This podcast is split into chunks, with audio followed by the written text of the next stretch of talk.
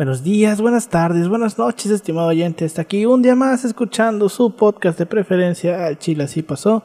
Hoy es viernes, otro viernes más. Estamos aquí reunidos para hablar un tema histórico bien interesante. Estamos aquí un viernes más desde el culo del mundo, casa de Paulino. Hoy es jueves. Estamos grabando de emergencia porque no hubo tiempo el martes, ni tampoco ayer. Estamos hasta la madre porque hace calor y tuvimos que venir caminando que no hay puto camión directo desde la facultad para acá. Chinga tu madre, Ayuntamiento de Mérida y Sistema de Movilidad, que no hay camión para acá. Pero bueno, como todas las semanas estoy aquí con mis dos colegas y amigos de licenciatura, con Pau. ¿Cómo estás, Pau? ¿Qué onda, Alberto? ¿Qué onda, Yoshi? Pues aquí con otro bonito día de podcast, yo al Chile. No les voy a mentir, banda, me estaba despertando. Yoshi llegó a despertarme porque... Son las 2 de la tarde. Y son las 2 de la tarde porque tuve reunión con mi asesora. 3 de la tarde. No dormí nada, ahorita me duele como a las 4 de la mañana. Me, di- me dice que... ¿Cómo dormiste? Chingón. me veo demacrado, me veo, me veo demacrado. Y sí, apenas terminó la sesión, yo dije, ¿sabes qué? Diosito, ahí te voy. Y aquí andamos ya al 100. Pobre Yoshi, creo que lo dejé como 15, 20 minutos afuera. No, No, no, como 5 minutos. Sí, No. pero, pero con 5 minutos en el sol de Mérida, banda, ahí, así.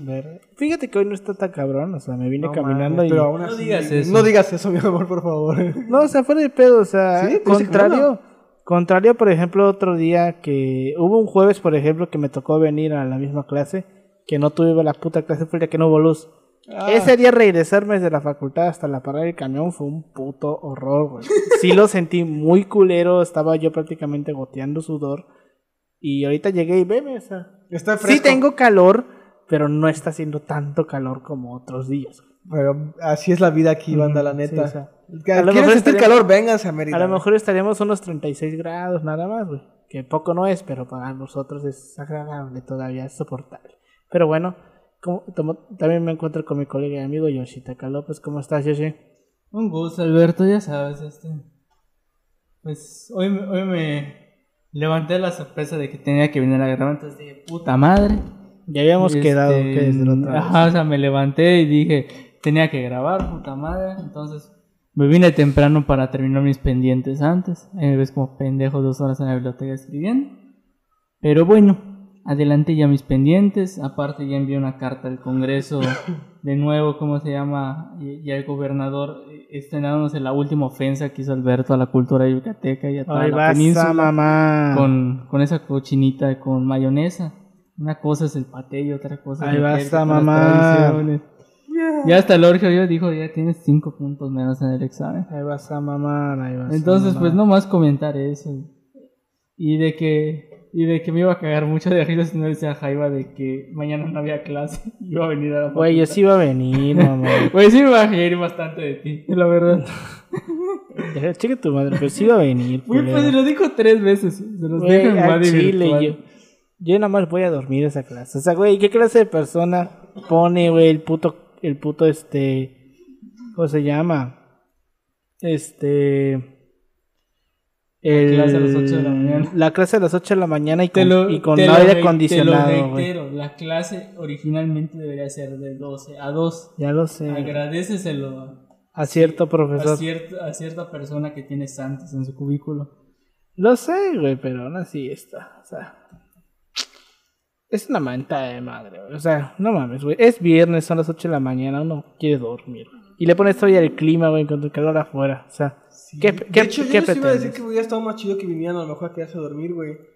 Ya prendemos el aire, nos acostamos. Pues, Pues yo sí, podría gusta. quedarme, güey. Pero bueno, en fin. Este, después de si comenzamos, ahí te vemos. Después de si comenzamos. Ah, Simona, Simona. Ay, güey.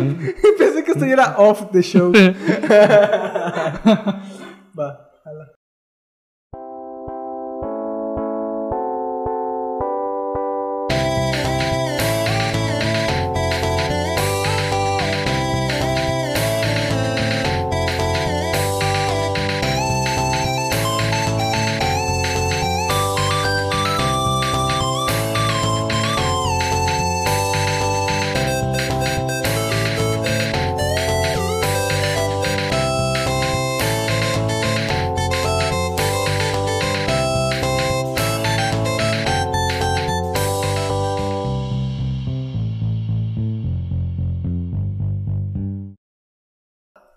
Bienvenidos a Chile Así Pasó, un podcast de historia mexicana y universal donde su servidor, Alberto González, le va a contar a Ángel Paulino Chan y a Yoshitaka López una historia chusca, bizarra, increíble o surreal acerca de algún personaje, proceso o hecho acontecido en la historia. ¿Alguna vez se han preguntado, ¿podría existir algún tipo de humano sin lenguaje? Un humano sin lengua. Sin lenguaje. Ah, sin lenguaje, ok, ok. O sea, porque uno pensaría, bueno, pon tú, los sordos, pon tú, alguien mudo que no Ya aprendió. sé por dónde vas, hijo de tu No, puta no, no, madre, ¿de qué no, a- no. de qué nos- Ya sé que ya, ya me lo estoy imaginando. ¿no? ¿Será algún tipo de rey que quería buscar el lenguaje No, original? no, no, no, no, no, no, no. Algún experimento. No era un experimento. Fue, es lo más culero que no era un experimento. No mames. Este. Eh, o sea, cuando pon tú, un, alguien que no habla, pues a lo mejor se podría comunicar por tema de señas, a lo mejor por sonidos o algo. Pero, o sea, alguien así que de plano no puede comunicarse de ningún tipo de manera. Ay, hijo de tu. A ver. O sea, ¿Helen así- Keller? ¿Eh? Como Helen Keller. Helen Keller era una morra que nació ciega, sorda, muda, torpe, tonta y testaruda. Era una morra. Es es una persona Lo que. que acabas de decir es muy cancelable. Perdón. Es Pero bueno. la, la chava cuando nació no podía ver, no podía hablar, no podía escuchar. O sea. Muerta. Total. No, no, no. Pero Pero ya lograron- casi muerta. lograron enseñarle un lenguaje de, de habla, güey. Bueno. Pues bueno, existió una muerta, persona. es un que, güey, casi, casi, casi. Existió una persona que estuvo en esta condición, tal vez no de manera deliberada, ni tampoco por un tema de experimentos psicológicos, pero que sin duda alguna nos da, eh, no- dio a la psicología y a la lingüística una valiosa información sobre cómo los humanos aprendemos el No, lenguaje. Tarzán. ¿Eh? Tarzán. No, pendejo. ¿Qué iba a hacer? El vato de Tarzán. El día de Vamos a hoy- hablar de Mowgli. El día de hoy les voy a contar la historia de Jenny Wilson, Ajá. una niña que estuvo 13 años aislada y que no aprendió ningún tipo de lengua. ¿Aislada en qué sentido? aislada, Secuestrada. secuestrada. Secuestrada Ah, por su creo que ya sé papá. por dónde van estos tiros. Ah, que nunca tuvo interacción con ella, ¿no? Solo le daba de comer. Sí, esa historia. Sé que, estu- sí que, sé que está muy turbio, güey. Es lo único que sé. Está un poquito turbio. Sí, güey, está bastante turbio. Bueno, ya dices es un secuestro en un sótano, obviamente es turbio, ¿no? Sí, pero 13 años. Porque no hay luz. 13 años. Eh, sí, 13 años. güey. 13 años. O sea, lo interesante viene al final, güey, sobre todo este, porque, la, porque la chava diputada, sigue, vi- sigue viva, güey. Eurodiputada. Que apoya, no apoya la guerra en Ucrania. Lili Telles, ¿no? Pero bueno, este, el 4 de noviembre de 1970, unos trabajadores sociales de Los Ángeles descubrieron un extraño caso de una niña de tan solo 13 años, a la cual le pusieron Jenny, porque ni siquiera tenía nombre, que había estado prácticamente aislada del mundo. Cuando la evaluaron, notaron que tenía un subdesarrollo en todas las áreas cognitivas pinches posibles, güey Ah, sí. Presentaba una ausencia del lenguaje, estaba desnutrida y tenía evidentes síntomas de maltrato y abandono. Pero para poder entender el caso de Jenny, primero debemos entender su historia o su contexto. Que es Jenny, pero también podríamos decirle Jenny. Porque es G-E-N-I-E. O sea, puede ser Jenny o Jenny. Pero pues sí. Este, mm, su madre, cuando se casó, declaró, cito, mi vida ha muerto. Pues su marido, por su marido, pues dado que su marido trató de matarla. Al padre de Jenny no le gustaban los niños. Tras, tras cinco años de matrimonio, su madre quedó embarazada y el padre intentó matarla otra vez. A la verga. Eh, nació el bebé y el padre no pudo soportarlo hasta el punto que la encerró en el garaje, en el garaje para no oírlo llorar. Así literalmente como en el episodio de Los Simpsons, güey. Sí. Cuando Homer encierra a Alicia en, el- en, el- en la cochera y que, ay, aún no puedo escuchar llorar. Ay, no Así, güey. Así. Este. A los dos meses. A los dos meses el bebé murió de neumonía. Un año después tuvieron otro niño que murió dos días después de nacer. A la verga. La causa de muerte fue que se ahogó con sus propias mucosidades. Tú que ya sabes, güey, con Sí, unos bebés se puede morir de mil maneras. Sí, güey, sí. O sea, lo importante El hecho de que estemos vivos como especie, güey, es un Sí. pinche milagro. Sí, porque uno como bebé se puede morir de mil putas maneras diferentes. güey, Y muy estúpidas. Tiene que ver bastante con la transición epidemiológica o la transición sanitaria. Ahí va. Pero ese Ahí es vas, otro tema. vas. No, técnicamente yo ya puedo hablar de, de epidemiología porque ya estoy formado. Mamón. Mira, ¿Ya ves el COVID? Esa madre. La pena. Pues sí. No, esa madre es un invento del gobierno. Es un invento de China, ¿no? No, pero no, o sea, fuera de todo, yo ya, yo ya puedo opinar en las redes sociales. No como, En las redes sociales. No como ciertas personas. Ya puede que no ser Gatell. mencionar. Ya puede ser Gatel. Pero bueno. Este, Este, tres años después nació otro niño con los mismos problemas sanguíneos que tenía el bebé anterior, porque el otro bebé también te- tenía problemas sanguíneos. Tenía un RH co- incompatible. Ustedes dirán, ¿qué chingados es un RH? Yo también me pregunté lo mismo. Eh, el RH básicamente es una proteína heredada de nuestros padres que se encuentra en la superficie de nuestros glóbulos rojos. Si tenemos esta, esta proteína, eh, somos RH positivo. O sea, hace que básicamente nosotros somos O, punto, O positivo porque tenemos RH. Pero si no tuviéramos RH, seríamos O negativo. Es lo que distingue entre los tipos negativos y, po- y positivos. Ok. Si tú tienes esta proteína, seas del tipo de sangre que seas, eres positivo. Si no la tienes, eres negativo. Así es, ese es el RH. Lecciones de, medicina. Ah. Pero bueno, pues bueno, este bebé eh, se mantuvo con un aparente, en un aparente buen estado de salud, pero con el paso del tiempo el niño comenzaría a tener problemas para empezar aprender a andar, a hablar o incluso para ir al baño, por lo cual la abuela paterna se lo llevó a su casa para criarlo. Y este niño sobrevivió. Tres años después, en, 19 en abril de 1957, Jenny nacería otra vez con un RH incompatible con la necesidad de una transfusión de sangre un día después de nacer. A los tres meses, un, pediatra le diagnosticaba una dislocación congénita de la cadera y necesitaría una prótesis para sostener ambas piernas. Necesitaba, por tanto, fisioterapia. Pero, obviamente, el padre se negó. A los 11 meses pesaba tan solo 17 libras, más o menos unos 7 kilos, güey. O sea, un, una persona de 11 meses, 7 kilos, güey. Muy poco, güey. O sea, un bebé nace como de 3 kilos, más o menos. Aprox. Hay niños que nacen de 6, inclusive.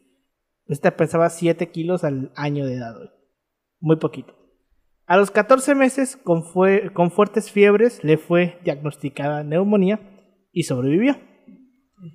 Todos estos problemas evidentemente tuvieron consecuencias para Jenny, ya que a los 20 meses de edad, que es algo que yo no entiendo, ¿por qué las mamás, güey, o ah, tienen esa pinche costumbre, güey? Es que tiene 22 meses.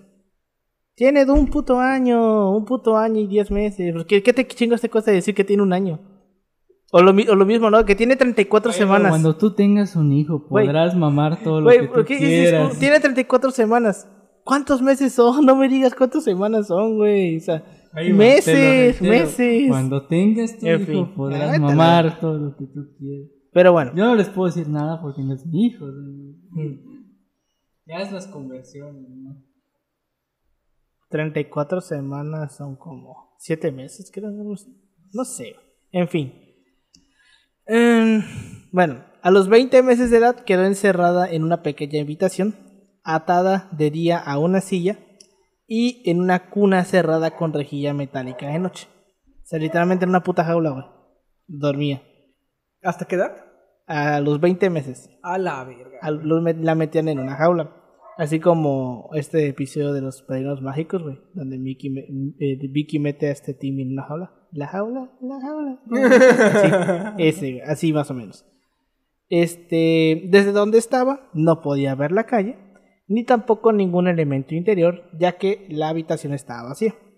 Tan solo podía ver sus ataduras y su cuerpo y también su cuerpo. Esto sería lo único que podría ver y tocar, y viviría así hasta los 13 años.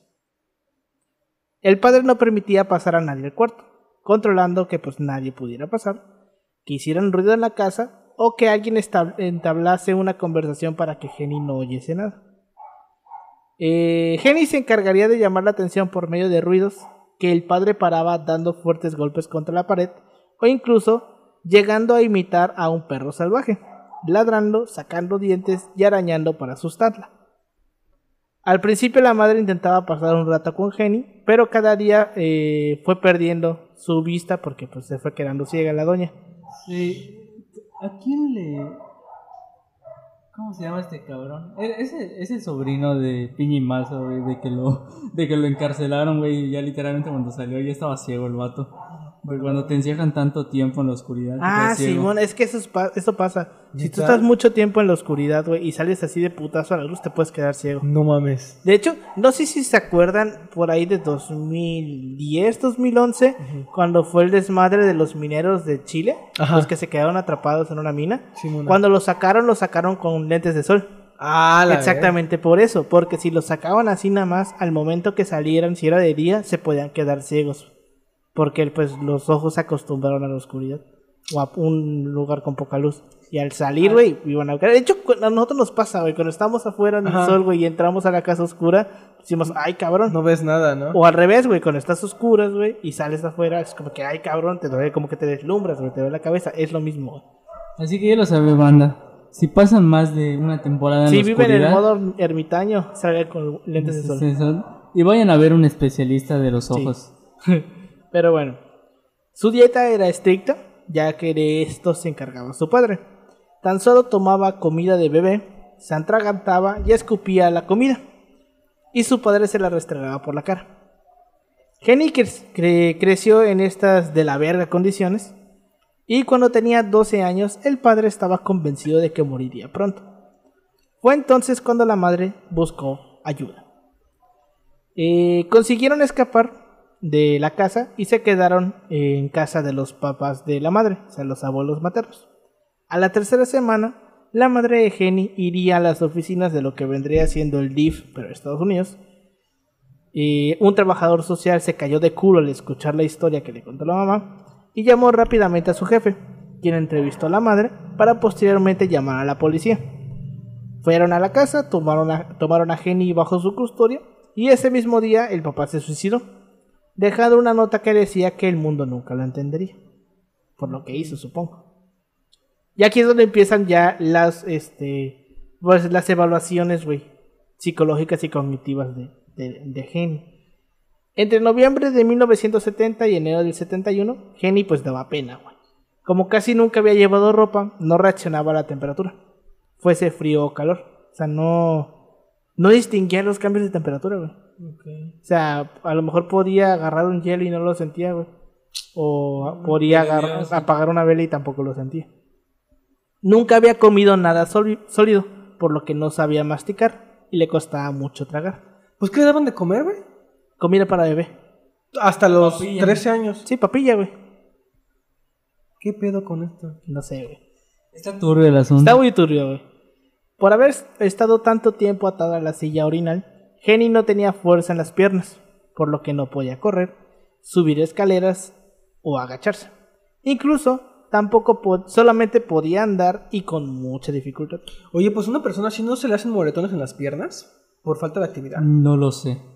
Hay, hay una Mm. Enfermedad. que- hay una enfermedad, de hecho, que por ejemplo, a las personas que están en silla de ruedas, por ejemplo, les tienen que dar masajes porque luego les salen escarias, escaries, esca- es- No Unas sé, Hematomas. unas cosas en las piernas porque pues como no se mueve, ¿Llagas? creo que sí es similar a las llagas, porque como no te mueves Ujú. y no, no se estimula esa zona, se te, se te llaga. se- Lo que te pasa con las llagas es que si no te mueves, pues se te, te haces una herida Ajá. y se te infecta. Literalmente por no moverte. Pero bueno, es que en cierto modo ella sí se movía porque acuérdate que de día estaba en la silla y de noche se movía la cuna. Entonces, en cierto modo sí tenía algún tipo de... la gangrena. No, la No. gangrena es la muerte del músculo cuando se te pone negro. Ah, ya, ya. Sí, es, es la gangrena. La gangrena es otro pedo. Pero bueno. Bueno, Eh, como nunca había mirado a una distancia mayor de 3 metros, tenía una gran dificultad para enfocar a mayores distancias. Oh, su puta madre. También, como le pegaban por hacer ruido, había aprendido a suprimir cualquier tipo de vocalización. O sea, ni siquiera hacía mm, mm, nada de eso, güey. No sé, ni siquiera hacía este tipo de cosas, güey. Mm, mm, mm. No hacía ni eso, güey. Em, sufría sufría eh, desnutrición. Pensa- pesaba ta- tan solo 59 libras y medía A la 54 verga. pulgadas. A ver, a ver, a ver. 59 libras son como veintitantos kilos. Sí, güey, para un- 24, 25 ¿Cuánto kilos. medía? 54 pulgadas. ¿Cuánto es eso? ¿Cuánto es una pulgada, güey? A ver. No, como ¿cuántos- 90 se- ¿Cuántos subways son Como como 0.9 centímetros, creo que es una pulgada, o 1.24. No, 1.24 es la yarda. A ver, son 137.16 centímetros. ¿Una pulgada? No, no, 54 pulgadas. Ah, ¿uno cuánto? Eh, 137. 1.37. Para 13 años, bueno. Muy chiquito. No, son. No, son. Un metro treinta. Es que es Muy un chiquito, metro- ¿neta? Para No, 13 no, años, sí, güey. Es un metro cuarenta y. que son 60 centímetros. Es, es un metro. Y más este equivalente son 40. Como. Oye, ¿no Un tienes una pendeja calculadora ahí, güey? ¿Por qué le estás sacando a mente? ¿No tienes una...? Porque yo sí tomé el curso de matemáticas. Y no Vamos, parece. no, que no reprobé matemáticas, ¿no? 54 pulgadas, ¿verdad? Ajá. 1.37. 1.37. Un metro 37. Es muy poquito. Verga. Que, o sea, yo conozco personas que no, no, le, no, le, no le llevan tanto, ¿no? Pero, o sea, Conozco gente aquí en Mérida. que, que mide unos 50. Pero, o sea, Este, ese, co- ese comentario es muy cancelable. nah. Son, Sí, ca- es muy cancelable. son 13. Pero, no es mucho de Casi, diferencia. ¿eh? casi, casi, casi es una sana distancia, güey. Una sana distancia. Bueno, no, mi- no mide una sana distancia. Mm, más o menos. Por eso casi es una sana distancia, son 13 centímetros. güey. Pero bueno, es un subway de 15 centímetros. O sea, de distancia entre una sana distancia y ella. Pero bueno. Eh, parecía enuresis y encopresis. Tenía el pelo descuidado y estropeado. Salivaba copiosamente y escupía sobre cualquier cosa que tuviese a mano. Carecía de socialización alguna. Era primitiva. O sea, era casi como un pinche humano primitivo y casi inhumano. Jenny utilizaba su cuerpo y objetos para hacer ruido y para ayudarse a expresar su frenesí. Arañaba el suelo con una silla, sus dedos rascaban los globos, volcaba los muebles, lanzaba objetos y los golpeaba. Arrastraba los pies también, y Jenny se vio enfrentada a la tarea de aprender a hablar. Aunque fuesen verdad las declaraciones de su madre de que ella había aprendido vocabulario siendo bebé, era evidente que su entorno no le proporcionó suficientes signos lingüísticos. Sin embargo, era necesario determinar si su cerebro estaba dañado y tenía el desarrollo necesario cognitivo para poder adquirir el lenguaje. O sea, hasta eso, imagínate. A lo mejor hasta ni siquiera tenía las habilidades para poder hablar.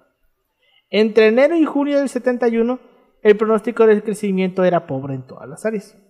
Se discutía si su deficiencia era cognitiva o fruto, de que estuvo encerrada. A pesar de ello, Jenny comenzó a progresar poco a poco en, otras áreas. En junio del 71, Susan Curtis, una lingüista eh, estadounidense que escribió un libro sobre Jenny, conoció a Jenny y cito, comentó lo siguiente, cito, era muy pequeña, tan pequeña, tan delgada, tan diferente de una chica normal de 14 años. Tenía un comportamiento desagradable, seguía salivando y escupiendo a todo y todos los que estuviésemos cerca de ella. También presentaba comportamientos sociales muy poco aceptables. Se sonaba la nariz en casi cualquier cosa, a menudo ensuciando su ropa. Cuando se ponía nerviosa se ponía a orinar en cualquier sitio, dejando a su cuidador a cargo de las consecuencias. Cuando salía de paseo y algo le llamaba la atención, se acercaba al objeto o la persona y se agarraba sin soltarse hasta conseguir lo que deseaba, especialmente los objetos de plástico. No atendía a ningún tipo de distancia social, se acercaba a las personas en las que se fijaba y les daba la mano o les agarraba el brazo para acompañarles en su paseo. Jenny se masturbaba excesivamente, lo que resultó ser un comportamiento, el comportamiento antisocial más problemático de todos. A pesar de sus reprimendas, seguía masturbándose en cualquier sitio. No sabemos si su padre o su hermano abusaron sexualmente de ella, pero lo cierto es que prefería estar acompañada de un hombre intentando establecer relaciones. Aprender a controlar estos deseos, inclusive ahora, cuatro años más tarde, sigue siendo un problema. Jenny tiene miedo al perro. Se asusta cuando, cuando siente que puede acercarse. Huye de él subiéndose a las mesas, sillas o corriendo. O también intentaba poner algún tipo de barrera entre ella y el perro. Sus movimientos se vuelven más rápidos y es más ágil cuando siente al perro, lo que choca con el hecho de que normalmente sus movimientos eran muy lentos y actuaba despacio. O sea que, vaya, estaba de la chingada la niña. Y le tenía miedo a los perros por esta idea del papá hoy de que cuando hacía mucho ruido, eh, actuaba como un perro. pegaban. No, actuaba como un perro. Ah, Es similar a lo que vimos, por ejemplo, con miedo el, psicológico. con el episodio del pequeño árbol, ¿te acuerdas? De psicólogo que dijo que podía este, da- meterle un miedo a un bebé y luego quitárselo. Lo mismo, güey. Acuérdate que... ¿Con qué lo vimos? Con... ¿Qué era? Una rata, ¿no? Sí, una rata blanca. Era una rata blanca. Que este, se la ponían enfrente y cada vez que el niño ah, veía a la rata la quería tocar y le sonaban el madrazo de la barra de metal atrás y le crearon el miedo. Y ahora cada vez que veía a la rata se asustaba y así la Lloraba. necesidad de pegarle atrás. Es básicamente lo mismo. O sea, al final le terminaron dando miedo a los perros por lo mismo, porque su papá le actuaba como un perro. Ahora, entre septiembre del 71 y en 1975, pues hubieron evaluaciones y notas sobre eh, qué hizo esta lingüista Cortis hasta eh, 1977 sobre el caso de Jenny. Notó que tenía respuestas retardadas. Cuando a Jenny se le, se le formulaban preguntas o se le pedía que hiciese algo, reaccionaba como si nadie le hubiese hablado. Tan solo, pasados unos minutos, Jenny contestaba la pregunta o actuaba, conforme a lo que se le pidió, aunque, aunque hubiesen sucedido cosas o intercalado conversaciones. Tenía un comportamiento perezoso. Jenny elegía los modos de actuación que le exigían menor esfuerzo. Delegaba en, las demás actividades para que, las que ella era capaz. Trataba de realizar el mínimo esfuerzo. Lo mismo ocurría con el lenguaje.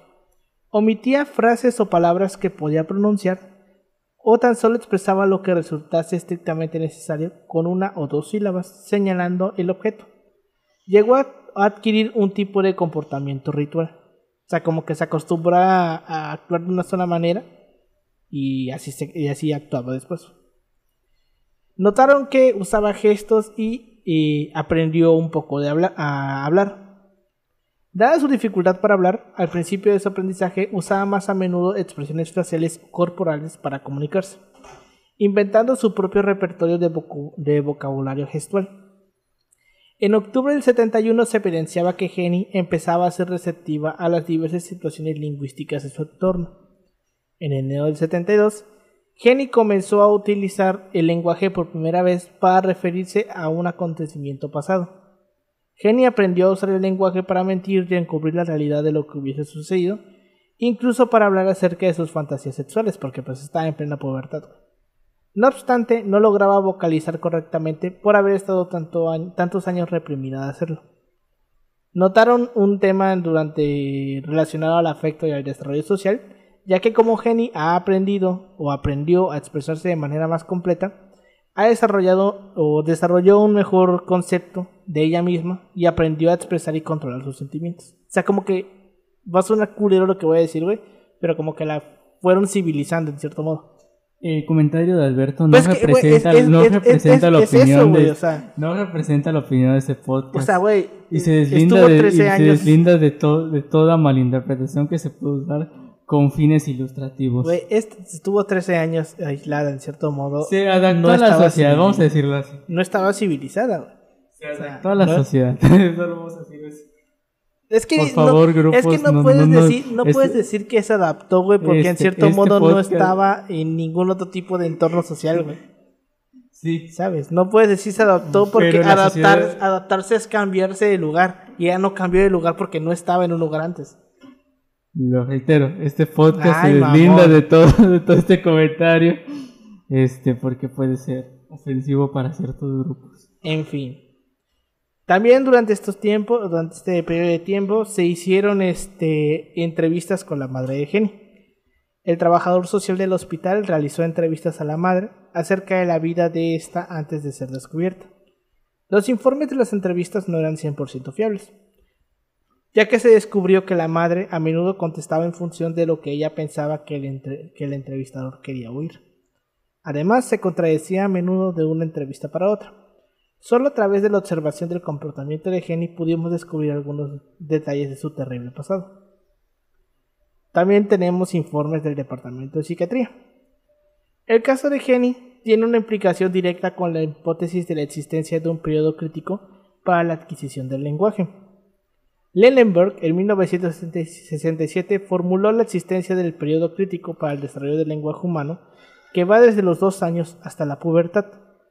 Este periodo crítico necesita de dos, de dos condiciones. Tener un cerebro, wow, este, lo que implica eh, pues socialización, comunicación y afectividades del nacimiento. Y segundo, una, esti- una estimulación, una is- estimulación lingüística. O sea, hace que entre los dos y los, hasta la pubertad nosotros aprendemos a comunicarnos. La, es el periodo en el que tenemos que aprender a hablar. Uy, cierto híjole, va a estar muy difícil, chavo. ¿Sabes? O sea, y dependiendo de este el entorno en el que nos estemos, vamos a aprender el lenguaje de una u otra manera. Ok. Entonces, básicamente a Jenny la descubrieron al final de este periodo. Por eso es que no sabía hablar y tan le costó aprender a hablar porque ya no se encontraba en esta parte. Y en cierto modo, pues también por todo el Mm, contexto. de que hecho, tenía. ¿Cómo vives tu vida normal después de eso, güey? O sea, no, no dudo que no se pueda, obviamente, se Ajá, puede. Sí se puede. Pero verga, güey, si uno que le pegan de morrito desarrolló traumas, y eso no te pagan diario, ¿no? Imagínate una morra como Jenny, güey. O sea, imagínate, güey. O sea, cuánto trauma, güey. Y por cuántas cosas no, no, no debió haber desarrollado traumas. Ujú. Eh, sí, sí está cabrón, por ejemplo, sobre todo en el caso de... Bueno, voy a decir este comentario, voy a usar este concepto que no necesariamente tiene que ser el correcto y el adecuado y me deslindo de todo, ¿Qué? de toda malinterpretación que pueda, pueda generar. ¿Qué Este, eh, o sea, el punto es de rehabilitarte después de eso. O sea, si es un proceso largo. O sea, y que a la vez, como se llama, o sea, sí es como que de alguna manera es un reto de, alguna otra de, de algún punto, porque si lo ponemos en perspectiva, si de por sí eres antisocial y no te gusta hablar con las personas, tienes un, bueno, vamos a ser honestos, tienes, tienes una gran dificultad para hablar en un público o a personas, un público grande en sí. Si eso ya es cabrón, imagínate nunca llegar a socializar, o sea, el pinche la pinche barrera que hay dentro de eso. Y ya no hablamos de una cuestión más psicológica, hablamos de otros asuntos ahí. Pero no, no suena muy funable eso que acabas de decir. Eh, Ajá, pero mira, todo lo que digo ya técnicamente. Técnicamente. yo, si- yo siento que, que sí es un proceso lento, o sea, como dices, o sea, sí te tienes que rehabilitar, pero en algún sentido. O sea, en el hecho de que, oye, es un proceso de sanación, de que tienes un problema, porque pues es un problema, no te lo causaste tú, te lo causó tu, tu, Mm. puta, tu, tu- tu familia, güey. Así que, ese es otro. Sí, güey, entonces... Este, si no, si no Recuperarte hijos, de eso, güey. no. Y, te, y oye, y te hubiera estado bien mamón que dijeran eh, los papás, salven a las dos vidas, salvemos las dos vidas. Mamón, mamón. Sí, güey. Sí, pero. Pero pues sí, o sea. Es cabrón pensar, güey, cómo una, una persona puede vivir así. Y es que realmente han existido. Bueno, a Jenny se le considera dentro del grupo de los niños salvajes. O sea, Ajá, pero a diferencia de otros niños salvajes que, por ejemplo, hemos. Yo creo que ustedes han escuchado eh, algún caso de algún niño que se crió con lobos, por tu. Mowgli. ¿Vale? Mowgli. Ah, creo que sí. Que, que, que, que está inspirado Tarzán, ¿no? Tarzán está inspirado en un niño. Está creo que está inspirado en una historia verdadera de un vato que Que se crió con los encontraron en la selva o en un bosque, no sé qué pedo, güey. Algo así. Bueno, ¿qué hacen los niños que se crían con Oye, lobos? ese, ese vato sí puede subir el meme de, de lo- los furros que están, se están volviendo muy Sí, famosos, güey. sí. ¿Qué pedo con eso? Eh, se, está furro, fu- fu- furrizando Facebook, güey. En qué momento todos se volvieron furros. Sí, Pero, güey. o sea, vaya, en cierto modo no aplica tanto para esto porque también es como que, ok, estos niños sí crecieron con, con, con lobos, pero, vaya, este... En cierto modo aprendieron algún tipo de manera de comunicarse y, y relacionarse con el mundo en el que estaban, o el contexto en el que estaban. Jenny ni eso tenía. O sea, no sabía hacer absolutamente nada. Era como Solo existir. tratar Y salivar. tratar de no morir. Y salivar. Es que imagínate, güey, yo, yo, yo lo pienso y digo, verga, imagínate, esa morra, eh, uno de los traumas seguro que va a tener es no, no, no demostrar sus emociones, ¿no? O sea, de que siempre se va a estar reprimiendo por el background del papá que, que la puteaba si, si Puede hace ser. algún sonido, ¿no? O sea, no sé, güey. Si de por sí ya una persona que de por sí ya tiene traumas normal, eh, es, es muy común de que vuelva a recaer en, los- en ciertas conductas que le causan ansiedad. Imagínate Sí, eso. güey, no mames. Pero bueno, eh, como resumen de su historial en, el hospital en el que estuvo, podemos decir que el equipo de investigación no consiguió definir una línea pa- coherente para Jenny, porque pues no existía nada con que investigarla porque nunca habían visto algo Sí. así. Pri- Primando a Jenny como un objeto de investigación y no como un ser humano. Ah, lo que te iba a decir es que, güey, enséñale a hablar, puta madre. Enséñale a hablar y a no caerse, güey. A Sí, no arrastrar los pies. O sea, es que al final del día se convirtió en un objeto de investigación porque no había, no había pasado absolutamente nada similar antes. O sea, y terminó siendo una buena oportunidad para investigar qué es lo que pasa cuando... ah, sí, obvio, O sea, obvio. no es que haya sido su culpa, no es así que, como dijiste, de que un experimento culero. Es que no fue un experimento, fue algo que literalmente se les presentó. Y aprovecharon la posibilidad de que durante la rehabilitación investigar qué verga era lo que, cómo, cómo verga había crecido y cómo, pues qué pasaba, ¿no? Si la tenían aislada tanto tiempo. Simona, dijeron, órale, de aquí somos. O sea, por ejemplo, no sé si ustedes han escuchado la historia de la casa de los macetones. No. Que hay una película que se llama El Castillo de la Pureza. No sé si lo ubican. Me suena, pero. Es la historia de un papá que encerró a toda su familia en una casa. Ajá. Y que él era el único que podría salir.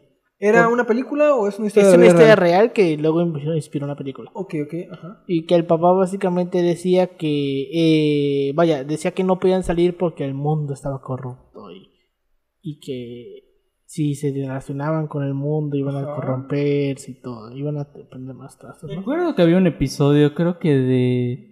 ¿Cómo? De- eh, que ¿Hay incesto entre la familia, entre los hermanos? Sí, La película, chavos, si la quieren buscar, se llama Kianodontas. Kianodontas con K. Es una peliculaza, güey. no, el cas- la película sobre esta historia mexicana, porque es- esto pasó aquí en México. Ah, es mexicana. Sí, la historia, la historia verdadera pasó en la Ciudad de México.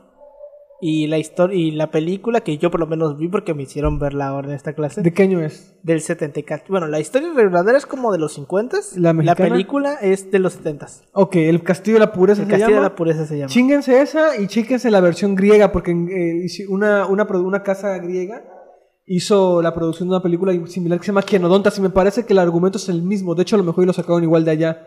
Porque es el papá que los tiene encerrados porque eh, que piensa que el mundo es perverso y ellos quieren mantenerlos puros y los vatos puta cogen entre sí. Sí, porque cuando pasan a la pubertad Sí, empiezan obviamente, a descubrirse claro. y, y Y, terminan cogiendo. ahí se mete una, una maestra, me parece. Bueno, ah, no. no, una, una, una niñera que mete el papá, que es el único contacto que tienen, porque según. Bueno, eso está además, eso ya es como es como desde la película. Sí, porque, bueno, eso no siquiera pasa en el Castillo de la Pureza. O sea, literalmente la historia es... Cerrados. O sea, encerrados hasta que eh, una de las hijas, porque eran como seis hermanos, hasta que una de las hijas este, tira una carta por la ventana de la casa pidiendo que los rescaten. Y ya, van y los rescatan. Pero, o sea, básicamente es, es similar el caso de Jenny, porque estos niños igual estuvieron sin socializar, no conocían el mundo. Mira, de las pocas películas que uno se espera que tenga. México que sean buenas. ¿no? Sí, o sea, los niños nunca conocían el mundo exterior, lo único que conocían era a sus hermanos y a sus papás. Papás. O sea, no, no ubicaban El nada. Castillo de la. Pureza. El Castillo de la Pureza se llama. Chéquense Y es sí, más o menos similar, pero aquí estamos ante un caso todavía más extremo porque ni siquiera hablaban. O sea, Jenny ni siquiera hablaba. No se relacionaba, o sea. No, no, no era, no era un ser racional. O sea, no era. Vaya, era como un ser humano en blanco. Así como este concepto que tenían los españoles con los indígenas, ¿verdad? que realmente eran personas en blanco, eran bebés, básicamente. Pero bueno, en fin. Este. Bueno. Entonces, como pudimos ver, pues terminaron usando a Jenny como un objeto de investigación y no como un ser humano. Y de hecho, la- algunos inve- eh, investigadores las- la adoptaron como con fines partidistas. El caso acabó siendo denunciado a través de la muerte de la madre madre. ¿Cómo que fines partidistas? ¿Cómo que Me imagino que para investigarlos ellos. Ah, como ah. Sí, no, no de partidos políticos. ¿no? Sí, yo dije, No, "Sonata, ya no. no más. Pues, PRI, este, no sé, güey, sí. Yo Bueno, pensé que iba a ser algo como que le iban a tirar para un partido. así, como que... Bueno, que como vimos, este, el caso terminó siendo denunciado a través de la madre, las subvenciones a las investigaciones retiradas y todos los principales investigadores encausados. Básicamente los funaron. Sí, básicamente los fundaron por andar investigando a la, a la chava. Tras abandonar el hospital, Jenny tuvo al menos seis, seis hogares, adop- hogar- hogares adoptivos. Sí, En algunos de ellos sufrió de maltratos, pero actualmente vive en un centro de acogida para personas mayores en Los Ángeles. O sea, No sigue viva. mames. ¿Pero sigue con sus pedos? Ahorita vamos a ver. Ok, ok. Ahorita vamos a ver. Pero bueno, vamos a hablar un poquito sobre el tema ya un poquito más técnico. Y es que pues los malos tratos han sido abordados desde las áreas legales, médicas, psicológicas, asistenciales, etc. Y estas diferentes ópticas nos pueden permitir explicar la diversidad de, defi- de definiciones y la necesidad de un enfoque multidisciplinar de este caso. La definición de los malos tratos debe considerar la, hete- la heter- heterogeneidad del fenómeno, atendiendo a las, necesidades físicas y psicológicas del niño y a los diferentes contextos de desarrollo. Contexto. Exacto. Ahora, obviamente tenemos que tener esto en cuenta. Tres factores que se dan, eh, que dan cuenta del ser humano al que nacer y de los que, que Jenny careció. La incapacidad de sobrevivir por sí mismo, la necesidad del contacto físico y establecer vínculos afectivos o sociales, y una manera de interacción con el entorno. O sea, nada de esto tuvo. O sea, al final del día, esta, esta idea de la, la incapacidad de sobrevivir por sí mismo, o sea, como de buscar ayuda. Porque cuando somos bebés buscamos la ayuda, en cierto modo. Como ella se tenía que valer por sí sola, no desarrolló esto. Ella sí tenía como la capacidad de sobrevivir por sí misma de alguna u otra manera. No, obviamente no tenía contacto físico, no tenía ningún tipo de vínculo y tampoco se relacionaba con el entorno porque no tenía entorno. Qué triste, güey. Sí, güey. Puta madre. Ya saben, banda. Este, hay gente mala en el mundo. Mucha Pero bueno. gente mala. Este, el primer contexto responsable de la supervivencia del niño es la familia.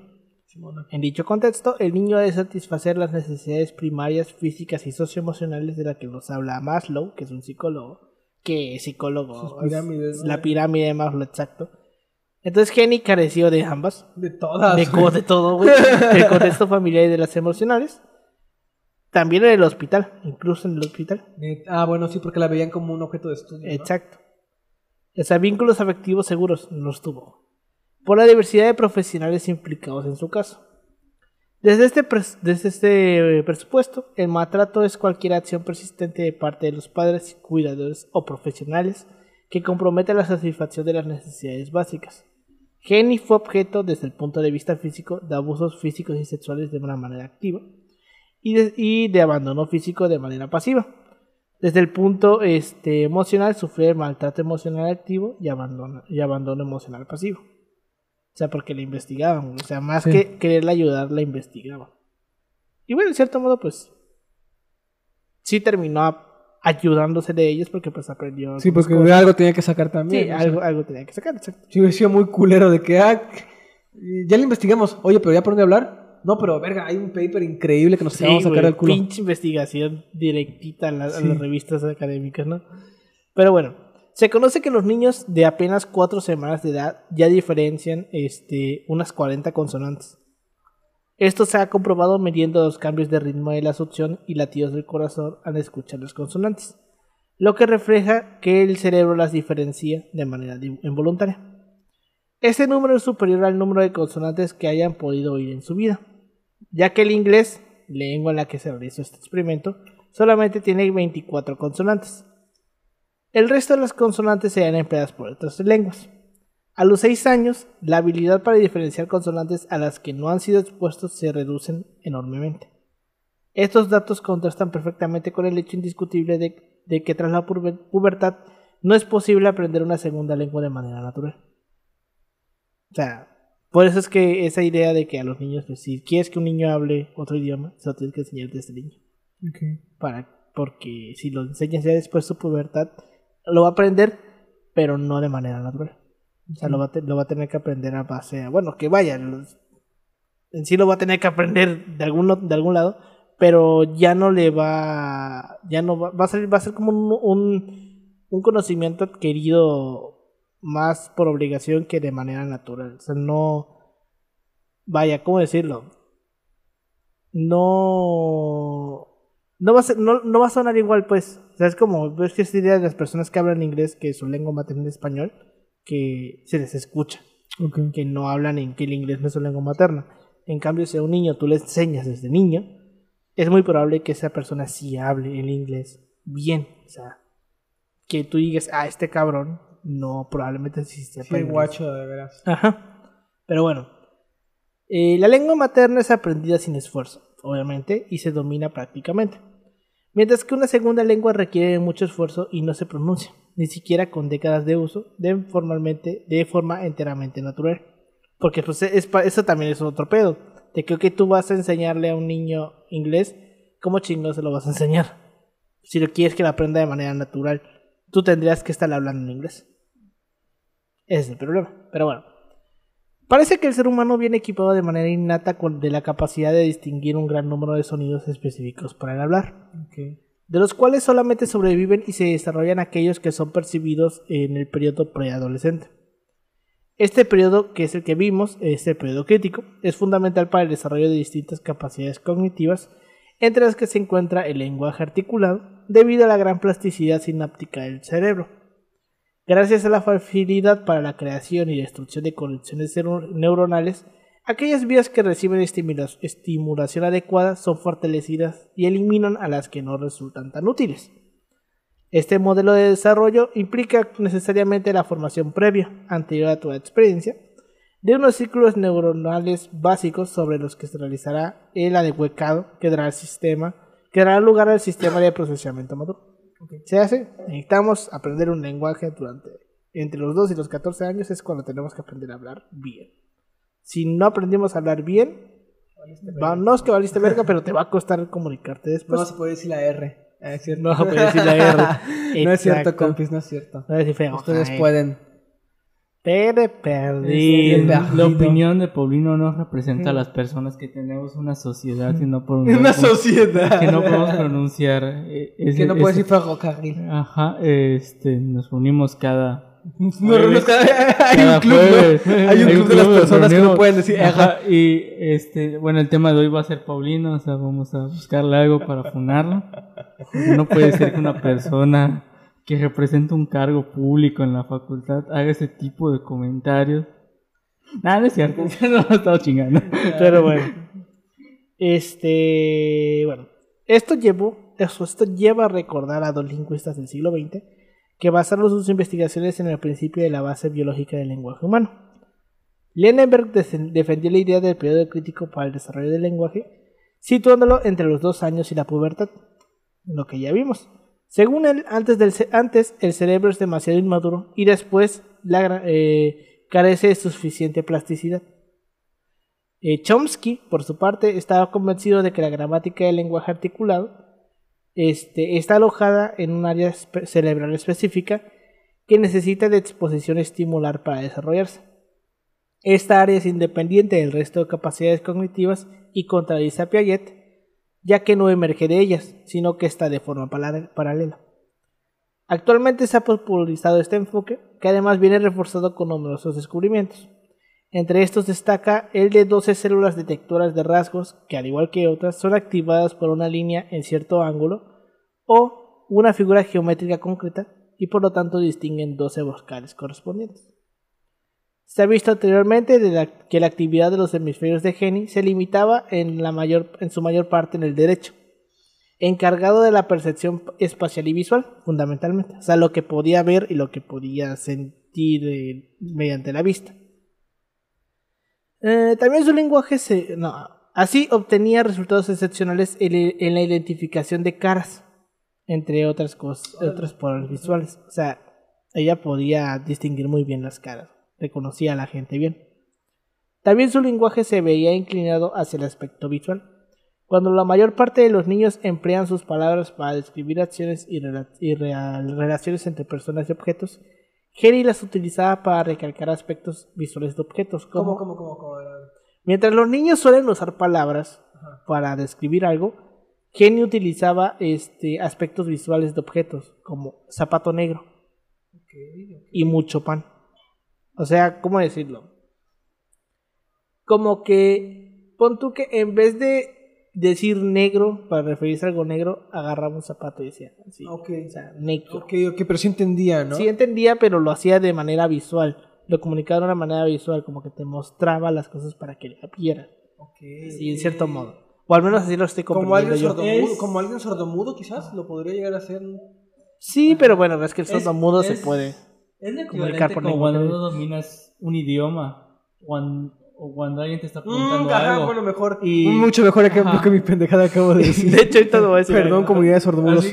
Pero no pueden escucharlo, ajá. Tú estás, estás explicando al gringo cómo llegar. Y tú estás como usando palabras como que muy generales. Tengo otra historia de esas, pero. Como que muy generales para decirlo. O es como cuando yo, ah, pues, al jefe de mi tío, tío, Ah. este, le, estaba como, le estaba como que comentando así, como que no sabía cómo decir algo en específico y como que buscaba como un, objeto para explicarle qué sí, pedo. eh, Ok, ándale, ok. algo así, ándale. De hecho, ahorita, ahorita que dijiste lo de los sordomudos, que ves que los sordomudos se, se Sí. comunican mediante lenguaje de señas, es que el otro día estaba yo escuchando que hay un contrato. A un sordomudo no, No, no, no, escuchas, pendejo. que básicamente como que existe un contrato social o no verbal con un sordomudo, Ujú. porque mientras te está hablando, no puedes voltear a ver otra cosa. Bueno, de hecho, ¿eh? Tienes, que tienes, que, tienes que prestarle atención mientras está hablando. Ok. Porque ese es el contrato de que mientras te habla, lo tienes que estar viendo. O sea, tienes que centrar tu atención. Sí, porque si no, no entiendes Porque si no, no vas a entender Ajá. lo que te está diciendo, ¿no? No, lo- no, no, no, no lo puedes pendejear. Ajá, exacto. Entonces, este. Eh, estaba yo escuchándole esto de una historia. De que, ok, con un adulto en cierto modo, pues va. Pero con un niño. Este, ¿cómo le haces para que el niño te ponga atención? no? Ok. Y está contando esta persona que era muy cagado porque luego veía como una persona sordomuda quería hablarle al niño, un niño normal, ¿no?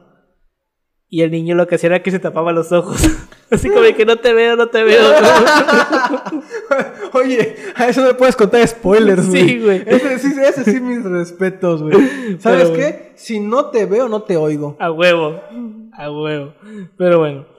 Eh, a causa de estas particularidades, Me sus- un chiste que puede ser muy cancelable, pero se los contaré fuera de, fuera Cuéntalo, culo, cuéntalo. No, no, eso lo voy a contar fuera de cámara. Mamón. Pero bueno. Este. Bueno, según Susan Cortes, que es la lingüista que trabajó con Jenny, esta llegó a pensar que tal vez la especialización del hemisferio izquierdo solo puede producirse con el lenguaje.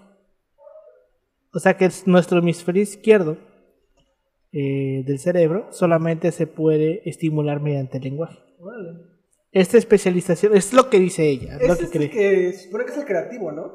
La parte creativa No. es la del hemisferio izquierdo. Al chile no tengo ni puta idea. Creo que sí. Me parece que sí. Esta especialización está sin duda relacionada con el gran interés que mostraba por explorar el entorno durante sus paseos de sus cuidadores, así como con la falta de iniciativa para hacer preguntas por sí sola.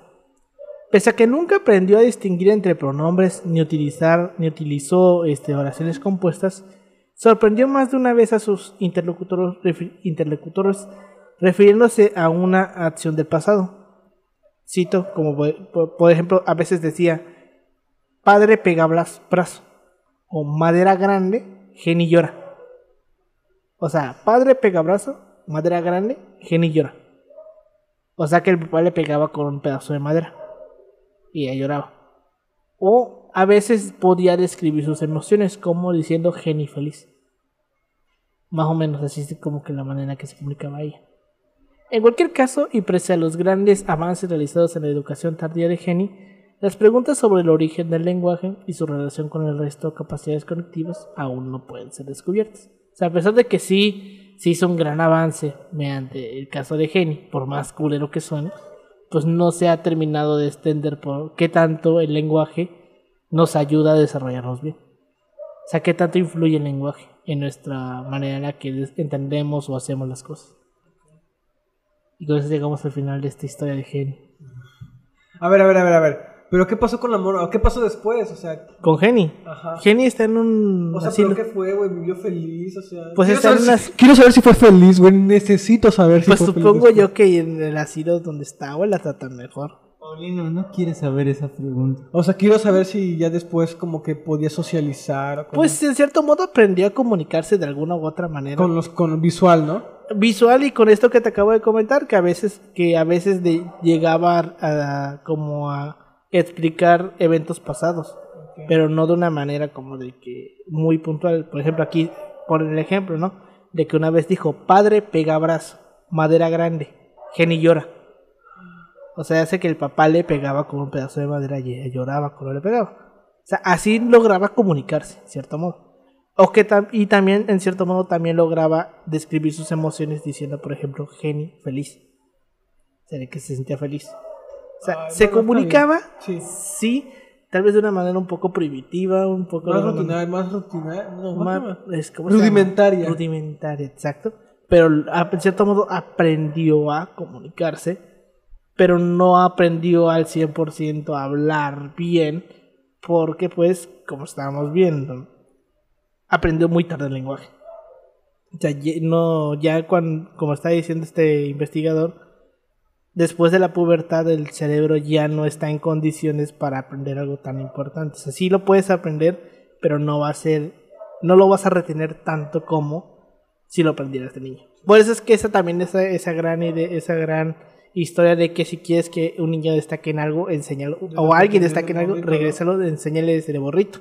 Si quieres que aprenda, que toque bien chingo la guitarra, mételo a clases de guitarra desde niño. Creo que, creo que en general cualquier cosa, o sea, si quieres la vida a alguien, hazlo desde morrito, güey, puta. Yo por eso mi linaje acaba conmigo. De hecho, eso, es- eso que acabas de decir, ¿no? Si quieres aprender la vida.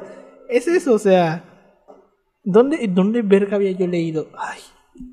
Ah, pues eh, fue con la pendeja esta del pequeño árbol, ¿no? ¿De qué? Del pequeño árbol. El pequeño Ar... Ah, sí, sí, sí. Que este, que John Watson decía que nuestros miedos son productos de traumas del pasado que nos recordamos. Es. Y que se relacionan Ah, en la infancia. De, hecho, sí tienes razón. todo es todo lo que somos tengo- hoy, todo lo que hablamos, todo lo que tenemos miedo, toda la manera que nos comportamos en cierto modo está relacionado a nuestra infancia. Es que, por ejemplo, a mí me asustaban con la altura de niño. Neta. Por Este eso es pendejo, que- ¿No te acuerdas? Güey, yo lo vi ayer en la, en, antier en la biblioteca. El- se me había olvidado cómo se ponía cuando subía las escaleras. güey. Fue- o sea, no fue hermoso verlo, pero fue muy cagado. güey. ¿No te acuerdas cuando fuimos a Teco que nos subimos al techo Yo de la les iglesia? ustedes jódanse pendejos. Si se quieren matar adelante, yo no. Que este, que el güey se quedó agarrado a una, a una torre de los de la iglesia, güey, y los demás estábamos arriba en la cúpula, güey. Oye, pero yo no sabía que, te- que a ti te asustaban con sí. eso, chico. Pero ¿cómo, güey? ¿Qué te hacían? Este, no recuerdo, solo sé que solo sé que viene de la infancia. Es así como a Jaiba que le tiene miedo a los insectos. A las cucarachas. Y es producto pinche también Jaiba de- de- cobarde, de la- güey. de- de la Ay. Porque yo fíjate que sí me acuerdo porque le tengo miedo. Yo sí me acuerdo de ese evento. Y es que una vez una, ca- una cucaracha me caminó por acá. A mí una vez bañándome, güey. Me cayeron dos en la cabeza, güey. Y, es- y estás vulnerable, güey. Sí, Cuando estás bañando es uno de los momentos más vulnerables que tiene un ser Güey, humano, güey. yo desnudo, güey. Me recordaste. me recordaste. Güey, no sé, yo, güey, yo no sé, no sé si a mí me vale tanta madre la vida, pues yo las mato así con la... A la vez. Ah, pero ¿qué tal sube las escaleras de la biblioteca? Güey, cada quien tiene sus traumas, cada quien tiene... Como el niño de Op, güey. El niño de Op cuando empieza a subir la casa y se queda afuera. ¿Cómo está pegado a la Güey, es que, ¿sabes qué es lo bueno? Que como ya abrieron esa madre, ya está el paso para el que no se ve la altura. Entonces así es menos... El de caracol. Ajá, el de ca- Ah. No, no, no el de caracol, el que... El de escalera que es para, para inválidos. O sea, para... Sí, Para personas, La que, está, la que está entrando. Pero la que está en la mera entrada. Entrada. Entonces ahí, ahí no hay tanto pedo. O sea, por eso me pasa en los terceros pisos. Ya como que los segundos no hay tanto pedo, pero ya en los terceros ya es lo que digo. Puta, y ahí está como que siempre, siempre tengo que como que respirar y, y no ver la altura, tengo que ver abajo, pero no donde se ve. ¿Nunca te has subido a esos juegos del martillo? y Ah, un día, sí. Que no salió muy bien, ¿no? Pero, pero sí, bueno, he tenido esa experiencia. Pero Bueno. pues sí. Opiniones que tengas sobre este tema, Pau. Ah, güey, cada vez que son historias de niños chiquitos a mí me da mucha tristeza, güey. Te lo juro, me pongo chippy, güey.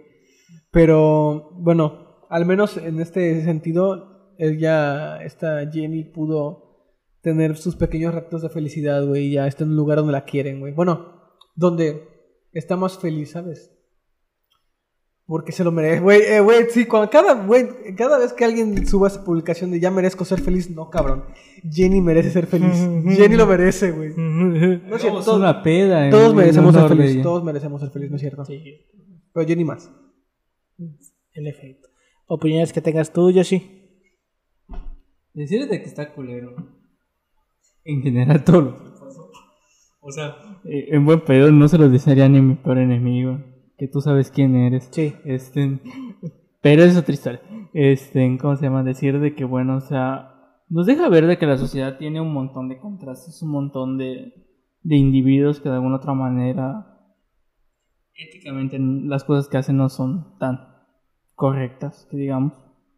O sea, nos hace ver también de que tener un hijo es una gran responsabilidad, o sea, no es como que una cuestión a la ligera. O sea, mm, o sea, decimos de que verga. O sea, lo que le pasó, decimos. Es que sí está muy cabrón, muy cabrón lo que le pasó ahí. Pues mínimo fue salvado y no le pasó algo malo. Que pudo terminar fácilmente con una muerte muy horrible. Pero... Y no pudo ser recordado en el tiempo, pero pues sobrevivió y esperamos que esté mejor. Tiene derecho a ser feliz, como decía Paulino. Todos tenemos derechos a ser felices, sí. O sea, realmente como que a colusión con el 30, 30 de abril, de que los niños tienen derechos y se deben resguardar sus derechos porque son uno de los grupos más vulnerables. Sí, güey. Pues que es no se excepto puede para, defender, excepto güey. para la demografía. Recuerda la, la sabia enseñanza de Juan. Durante las pandemias, ¿vale? Que, como dijo Jesucristo, que chinguen a su madre los niños. Güey, es que sí está sí. contextualizando. Contextualizando este pedo. Es, que es muy común que ciertas epidemias pagan verga a los niños. Porque, o sea, es muy- Cada vez que se es menciona a los niños, güey, Jaiba saca ese pedo, güey. Es que, Que es que está mal- contextualizando este comentario para que Jaivan no, no le lleguen comentarios de muerte. No, Muy porque co- Jesús. Es muy común que en una epidemia los, eh, es muy preferible que los niños se Es que sí, Suena güey. culero, pero es la verdad. Eso es muy preferible que se mueran los niños y no las personas que están en una población Edad reproductiva. activa. Edad En reproductiva. edad Porque- reproductiva y en edad económicamente activa. Exacto.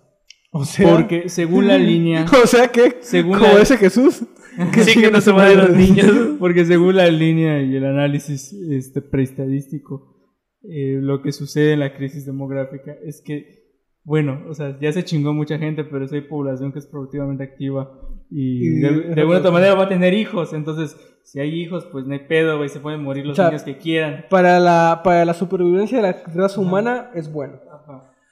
Sí, pero... Lo Sí, dice la demografía. Lo dice la-. Las epidemias más, así como que más devastadoras, de cierto modo, es la que matan a la gente adulta, pero joven adulta, pues. O sea que el, el- bueno, es como que el caso del COVID, ¿no? Que mató so- sobre todo a gente económicamente activa. Sí, pero también Sí. no tanto, porque Porque recuerda mató que... no, de hecho- No, ajá. No mames. Porque... Bueno, sí, está bien. Pero bueno, en fin. Ya se, ya se alivió el tema de las pensiones. No es cierto, banda. Perdón, Verga. es un chiste. Esto es un Verga. Verga. No es tu cierto. papá. No es cierto, papá, te amo. Pero bueno, con eso llegamos al final de este episodio. Muchas gracias por habernos escuchado. Nos pueden seguir como arroba si paso podcast en Facebook, Instagram y en Twitter. A mí me pueden encontrar como arroba emanuel56 en Instagram y en Twitter. A ti, Pau.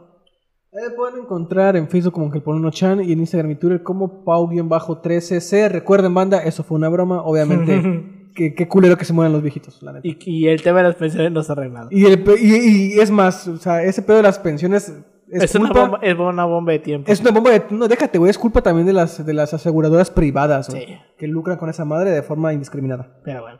Eh, comentarios que tengas tú, Yoshi. Eh, Ah, perdón, en tus redes sociales. redes sociales. Me pueden encontrar en Instagram como yoshi.2807. Pues bueno, ya se la saben. Muchas gracias por habernos escuchado y nos vemos la siguiente semana. Y recuerden lo que dijo Jesucristo: que chingan sobre los niños. Hasta luego. Hasta luego. Hasta luego. Este podcast es linda de ese comentario.